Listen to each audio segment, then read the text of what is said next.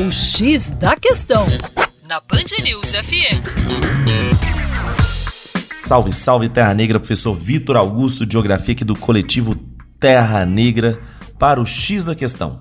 Veja bem, em um outro contexto a gente já trouxe a problematização da formação do Sudão do Sul, o mais recente país do planeta Terra, emancipado em relação ao Sudão. Lá em julho de 2011, quando mais de 98% da população votou favoravelmente a essa emancipação. Veja bem, só para fazer uma recapitulação, população da porção norte do Sudão, majoritariamente muçulmana, um poder centralizador na capital Khartoum que tentava impor a lei islâmica para todo o país. Já a população da porção sul, majoritariamente cristã e animista, e essas décadas de conflitos acabaram determinando, num acordo de paz em 2005 e em 2011, a emancipação desse país. Feito esse breve histórico com vocês, vamos discutir a economia atual.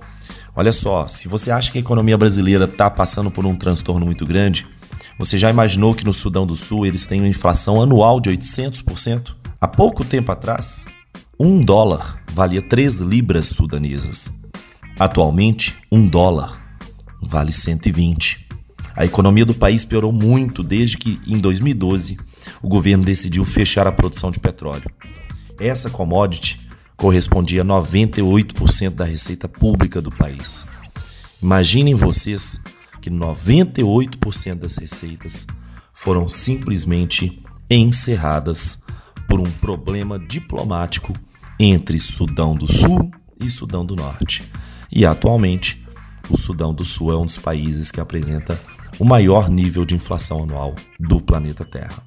Para mais informações, não deixe de acessar o nosso portal que é educaçãoforadacaixa.com.